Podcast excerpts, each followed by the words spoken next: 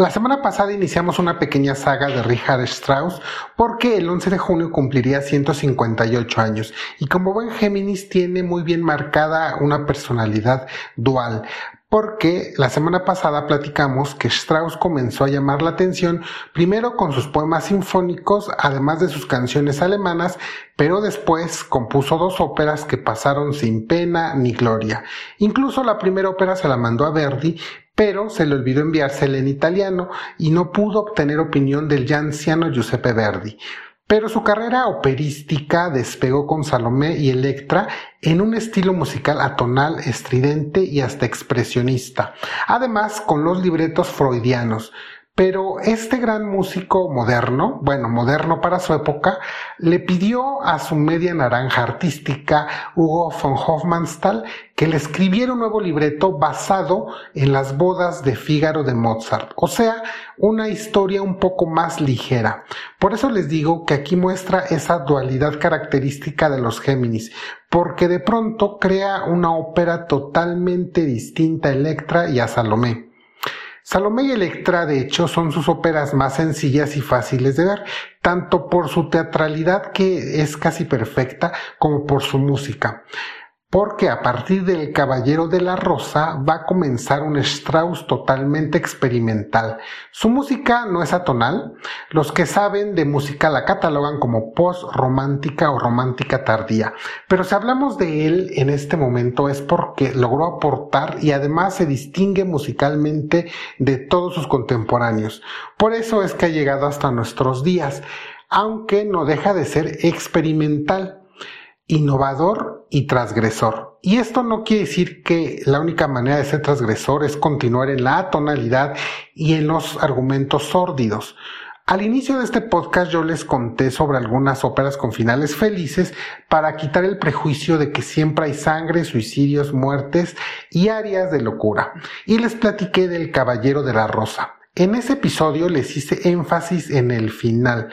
Pues ahora toca el turno que la desmenucemos un poco más porque sus innovaciones son muchas. Retomemos primero o recordemos la trilogía Mozart da Ponte y las bodas de Fígaro. Esta obra polémica de Beaumarchais que Mozart la convirtió en una ópera donde el conde Almaviva quiere acostarse con su sirvienta Susana pero también que Rubino quiere acostarse con Rosina, que ya ahora es la condesa, y resulta que Marcelina se quiere casar con Fígaro, pero descubre junto con su ex amante don Bartolo, que Fígaro en realidad es el hijo de ambos. Total, que todos se acuestan con todos, y los que no aún no se han acostado están a punto de hacerlo. Mozart antes, mucho antes que Woody Allen, retrató las relaciones amorosas como inevitablemente infieles. Al inicio de esta temporada se los conté hasta el cansancio, pero Hofmannsthal y Strauss toman esta inspiración mozartiana y abren la ópera con la protagonista llamada Teresa, mejor conocida como la mariscala, recostada, fumándose un cigarro después de haber tenido sexo con su joven, muy joven amante. Bueno, el libreto no dice que fumando un cigarro, pero me gusta crear esta imagen clásica poscoito, Teresa y su sugar boy Octavian, al que ella le llama cariñosamente King King, está platicando, están platicando cuando la mariscala de pronto escucha ruidos y le pide a Octavian que se oculte, porque ella piensa que su marido ya acaba de regresar de cazar de Croacia. Entonces Octavian se esconde y como a Strauss y Hofmannsthal les gusta la experimentación, Octavian se disfraza de sirvienta. Octavian es un rol trasvestido. Strauss, como homenaje a estas óperas antiguas, escribe este personaje masculino para una mezzo-soprano. Entonces la mezzo-soprano que hace de hombre ahora debe disfrazarse de mujer. Pero los ruidos que Teresa escuchaba afortunadamente no eran de su marido llegando anticipadamente, sino de su primo el varón Ox, un personaje escrito para abajo. Ox llega e irrumpe en la habitación de Teresa y ve con ojos de amor a Quinquín disfrazado de mujer. Y como les contaba en aquel episodio, el varón Ox le gusta divertirse y comienza a acosar a Quinquín. Pero mientras coquetea con la sirvienta travesti, quiere la ayuda de su prima para casarse con una mujer muy rica. Hofmannsthal crea este libreto desde cero, no está basada en ninguna otra historia e inventa una tradición donde el pretendiente manda a un caballero algo así como su padrino para entregarle una rosa a la futura novia y así cerrar el compromiso. El de ese caballero designado será Octavian, pero los jovencitos, Octavian y Sophie, como se llama la pretendiente, se van a enamorar y ya sabemos que terminan todos contentos. Pero aquí lo interesante es primero cómo los autores toman esta estructura de las bodas de Fígaro, que es una estructura de la ópera italiana, para recrear una sátira de la sociedad vienesa de esa época. Todos los conocedores de la cultura alemana coinciden en señalar que la Viena del principios del siglo XX era muy conservadora e hipócrita. Incluso parte del homenaje a la ópera italiana, Strauss pone a un tenor italiano. Así se llama el personaje que de pronto en medio de la ópera va a cantar un área muy complicada, a la que incluso el gran tenor mexicano Ramón Vargas afirma no gustarle por su complicada técnica. Vamos a escucharla en una voz segura y confiable, y si no lo reconocen, entonces les falta mucho barrio operístico.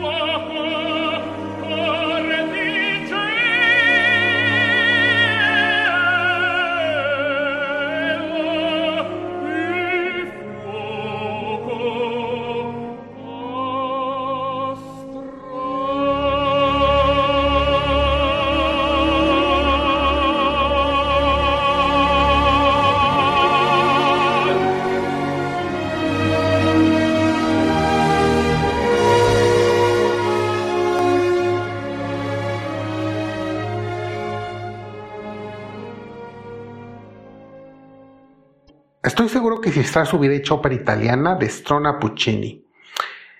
Pero esa es otra historia. Los amantes de la ópera no nos espantamos con la sangre, con los asesinatos, ni con el incesto, la infidelidad y demás. Juego de Tronos para nosotros es un paseo en el campo, porque ser transgresor no significa ver desnudos en escena. Ahora lo vemos sin mayor recelo, vemos esta historia del cabello de la rosa sin mayor recelo, pero una mujer infiel que no muere de tuberculosis o que no la matan o que no enloquece, son innovaciones que por fin comenzamos a ver en 1911. Teresa es mi personaje femenino favorito de toda la ópera straussiana. Su inteligencia emocional es admirable, sus diálogos son contundentes y gracias a Hofmannsthal tenemos una ópera redonda que además tuvo muchísimo éxito, pero no solo por su solvencia teatral que tanto enarbolo, también porque la música de Strauss nos hipnotiza por ser de la más bella que había escrito hasta ese momento. Escuchemos el famoso trío final con Elizabeth Schwarzkopf, Sena Jurinak y Annalise Rothenberger.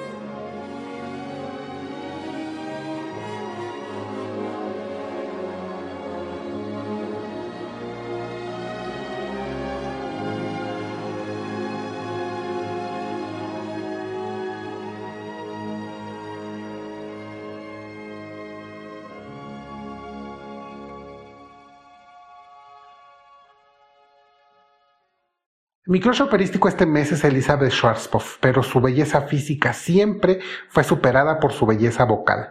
Luego hablaremos exclusivamente de ella. Cuando Strauss estrenó en Italia El Caballero, el público, aún con el rencor histórico al imperio austrohúngaro, abuchó los vals que tenía esta ópera. Fue muy desastroso al inicio, pero cuando escucharon este trío que acabamos de oír, los italianos se rindieron ante esta gran obra. Strauss le confesó también, como dato curioso, Strauss le confesó a su escenógrafo llamado Alfred Roller que él quería ponerle a esta ópera como Ox von Leschernau, pero Hofmannsthal, citando a Strauss que le gusta lo delicado y etéreo, y mi mujer ordenaron que se llamara el Caballero de la Rosa y se quedó el Caballero de la Rosa. También él cuenta que incluso este tro final que acabamos de escuchar es una de las varias opciones que estaba considerando, pero cuando en su casa estaba tocando el piano y le tocó el turno de este trío, su esposa Pauline entró a la habitación y ordenó esa misma Richard. Strauss no quería porque Pauline había elegido la versión más cursi, pero Paulino cedió y el gran Strauss dejó este trío. Y mucho de su éxito financiero vino de la ayuda de su esposa, que tuvo buen tino para elegir el final. Porque además el carácter de Pauline era muy temperamental y dominante. Pero incluso ya desde Salomé y Electra, aunque eran, aunque eran o siguen siendo quizá óperas muy polémicas, fueron obras muy rentables para Strauss y comenzó a ganar mucho dinero. Incluso él afirmaba que le bastarían siete años y después se podría retirar. Afortunadamente para nosotros no cumplió su palabra y siguió componiendo hasta el final de sus días. También Alma Mahler nos llegó a contar que en una cena Strauss con lápiz y papel calculaba cuánto ganaría de honorarios por sus óperas. Mahler se sentía atormentado y abrumado, pero Strauss no le importaba y se mantenía haciendo cuentas. El cabello de la rosa fue exitoso, pero Strauss continuó experimentando y su siguiente ópera fue Ariadne of Naxos. En realidad esta ópera primero fue pensada como una obra de teatro escrita por Hofmannsthal con música incidental de Strauss. Después fue hecha la ópera para interpretarse después de la obra de teatro, pero eso alargaba el espectáculo muchas horas. Al final esta ópera se redujo a un prólogo y un único acto. La primera idea original de esta obra es que nos presentan una ópera dentro de otra ópera. Es muy parecido a The Office, una de las mejores series cómicas de la década pasada. Si aún no la ven, háganlo porque se están perdiendo una joya televisiva. The Office es una serie grabada como un falso documental donde vemos la vida de varios godines. A los oficinistas en México les llamamos godines. Y por cierto, aprovecho para mandarles saludos a todo el mundo que me escucha fuera de México, tanto a los mexicanos como a los no mexicanos que me escuchan. Muchas gracias por hacerlo. Y regresando a la historia de Ariadne, les digo que es como The Office, en donde vemos, en The Office particularmente, vemos la grabación y posteriormente, casi al final de la serie, nos presentan el documental que estaban grabando y que nosotros estábamos viendo. De esta manera, Ariadne of Naxos, vemos este mismo formato, en donde en el prólogo comienza con los preparativos del compositor y su maestro para presentar una ópera inédita llamada Ariadne of Naxos, una ópera comisionada por el hombre más rico de Viena para entretener a sus invitados en una fiesta. El maestro escucha el rumor que después de la presentación de esta ópera seria que su alumno compuso, pondrían una ópera bufa italiana. Entonces busca al mayordomo para quejarse porque su obra de arte que compuso su alumno no puede ser ensuciada con una ópera bufa italiana. El mayordomo con mucha sorna le dice que el que paga manda y que se les pagará bastante bien por presentar la obra. Así que el maestro ahora debe anunciarle a su estudiante que su gran obra maestra abrirá la noche de otra obra bufa. Por eso les digo que estamos ante esta ópera experimental y llena de referencias operísticas, pero sobre todo del tratamiento de dos discursos. El primero, sobre las óperas serias comisionadas llenas de clichés y hasta caricaturescas, pero disque elevadas culturalmente por retratar temas griegos. contra la ópera bufa con elementos de la comedia del arte italiana llena de redos gags cómicos y coloraturas de lucimiento. El otro discurso es el dinero como manda más en el arte, porque cuando el compositor acepta que su obra sea telonera de una ópera bufa, el mayordomo nuevamente aparece y les dice que su patrón decidió que ya no hay tiempo para presentar dos obras y que ahora deberán presentarse al mismo tiempo, tanto la ópera seria como la ópera bufa. Imaginen la tragedia de Ariadne, que citando al compositor es la alegoría de la soledad. En medio de la servineta, el arlequín, de bailes y danzas disque superficiales. La primadona que iba a interpretar a Ariadne se rehúsa a compartir escenario con esa chusma. Pero al final, Servineta usa sus encantos para tranquilizar al compositor y el compositor a su vez convence a la primadona sobándole el ego y retándola que demuestre en el escenario su superioridad con la servineta. Recordemos que estamos viendo el detrás de escenas de la ópera Ariadne en Naxos, una ópera seria que va a tener que mezclarse con una representación de la comedia del arte en una improvisación. Y todo esto por exigencia del hombre que los contrató. Strauss nos da la primera gran área de esta ópera en voz del compositor. Por cierto, el compositor es otro papel trasvestido hecho para una mezzosoprano.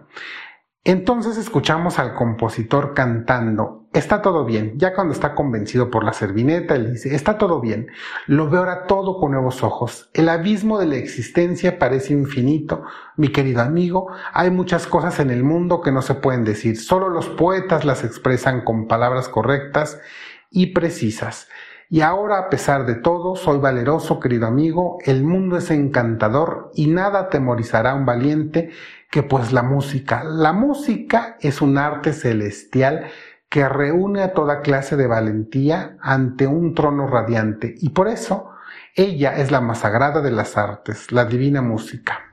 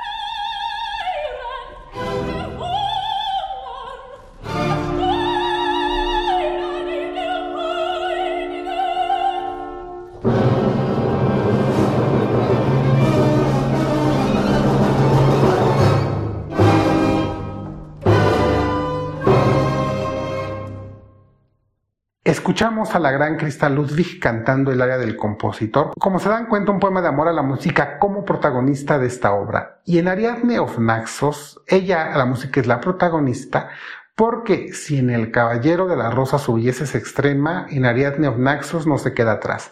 Este prólogo termina aquí con este compositor cantando esta aria y entonces comienza la ópera como tal.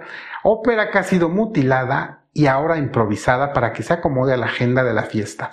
Ariadne fue abandonada por Teseus y esta y ella está en la isla desolada deseando su muerte. Como les decía en aquel episodio de Finales Felices, está entusada como la canción pop, quizá no con gusto, pero yo estoy seguro que escucharon La Tusa porque fue el hit veraniego de hace un par de años. De esta misma forma, Ariadne que debía ser la encarnación de la desolación, resulta que ahora tiene a Servineta rondándola para intentar alegrarla, junto con Arlequín, Trufaldín y toda una compañía de la comedia del arte. Entonces Ariadne canta su famoso monólogo que dice, qué bello fue decir Teseo y Ariadna, y caminar bajo la luz y alegrarse de vivir. ¿Por qué lo conocí? Quiero olvidarlo esto me recuerda que estoy ultrajada y trastornada. Debo sobreponerme, sí. Ahora debo reencontrar a la muchacha que yo fui. Ahora ya soy yo. Dioses, ahora debo ser fuerte. Pero el nombre no. El nombre está unido a otro nombre. Una, una cosa crece tan fácilmente dentro de otra. ¡Ay, qué dolor!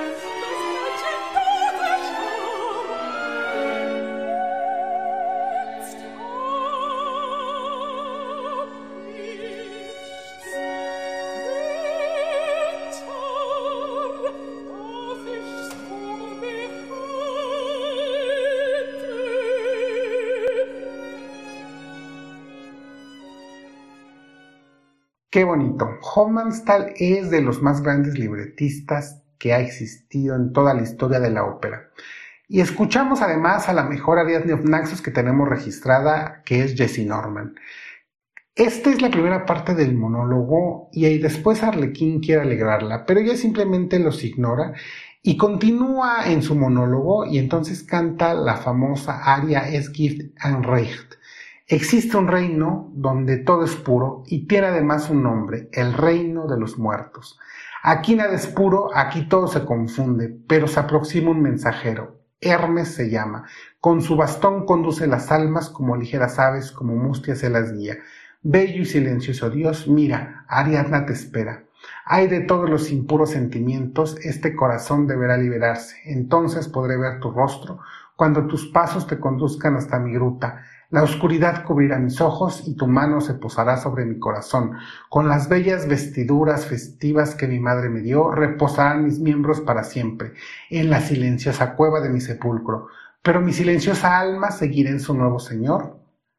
Como una ligera hoja sigue gustosa al viento.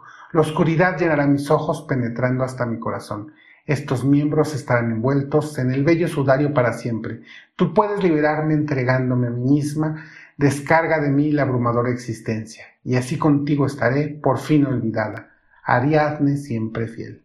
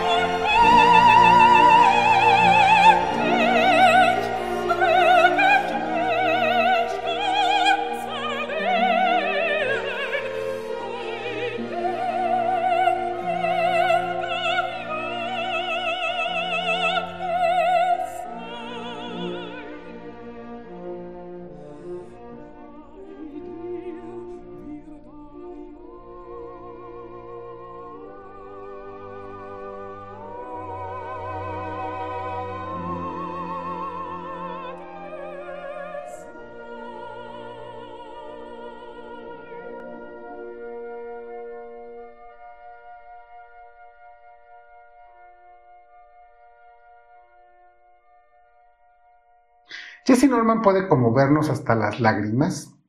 Nadie canta con esta belleza e intensidad de Strauss. Cada frase y cada palabra tiene el sentimiento exacto para conmovernos.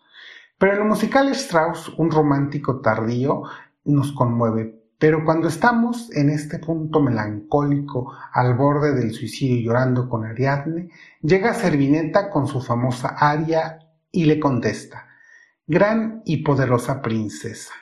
Ellos, no comprenden que la tristeza de tan ilustre y eminente persona no puede medirse con el mismo rasero que la del resto de los mortales. Sin embargo, ¿no somos las dos mujeres? ¿No late en nuestro pecho un imprevisible corazón? ¿No es dolorosamente dulce que hablemos mutuamente de nuestras debilidades? ¿Y no palpita nuestro seno en ello? Veo que no quieres escucharme tan hermosa, arrogante inmóvil, como si fueras la estatua de tu propia tumba. ¿No deseas confiar en otro ser que no sean las peñas y las aguas? Princesa, escúchame. No eres la única, sino otra más. ¿Qué mujer no ha sido traspasada por estos mismos sufrimientos, abandonada, desesperada y sin ayuda? Como en una isla desierta estás entre los innumerables humanos, yo misma he habitado a menudo en esas islas y aún no he aprendido a maldecir a los hombres. Ellos son infieles, monstruosos, sin medida. Una breve noche, un día frenético, un soplo de aire, un gesto furtivo, trastocan su corazón. Pero ¿acaso somos nosotras inmunes a las crueles, cautivadoras, inexplicables transformaciones? Aún creo estar unida a alguien con el que me siento segura.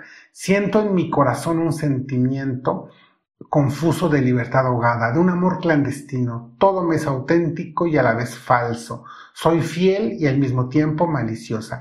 Todo se ve bajo cristales deformados. Estoy consciente y a la vez deliro. Le engaño, pero aún le amo. Siempre que me creo segura, nace en mi corazón dulce, bello y enloquecedor un nuevo y furtivo amor. Así me sucedió con Paliacho, con, con Arlequín, después con Cavicchio y luego con Buratin, y después Pascualielo, y después Pascuarielo. Ah, y algunas veces me parece que eran los dos al mismo tiempo, pero nunca fue por capricho, siempre por obligación, siempre un nuevo descubrimiento. ¿Cómo será posible que un corazón sea tan desconocido para una misma? Como un dios llegaba y al oír sus pasos quedaba expectante besara mis, mis mejillas y mis labios, seré por el Dios capturada y me dejaba vencer.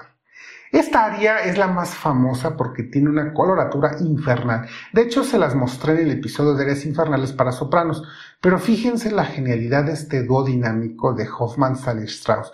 Porque primero nos dan musicalmente toda la melancolía y la cursilería en el monólogo de Ariadne y con el corazón destrozado nos deja, pero después se burlan de ellos mismos y de nosotros y nos dan musicalmente una clásica italiana bufa llena de coloraturas. Entonces, Ariadne, que debe ser la alegoría de la soledad, se convierte ante estas palabras en una caricatura, en una caricatura apolillada y en un cliché griego y romántico. Porque Servineta con esto no demuestra ni que es superficial ni insulsa, no. Servineta es el personaje más real y auténtico porque en realidad nadie muere de amor.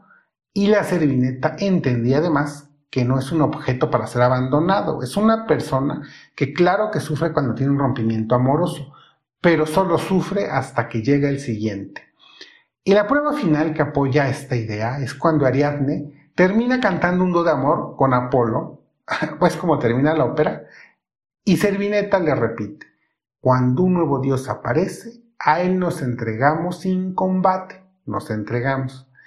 Y de esta manera es como Strauss pone a pelear la ópera seria y la ópera bufa.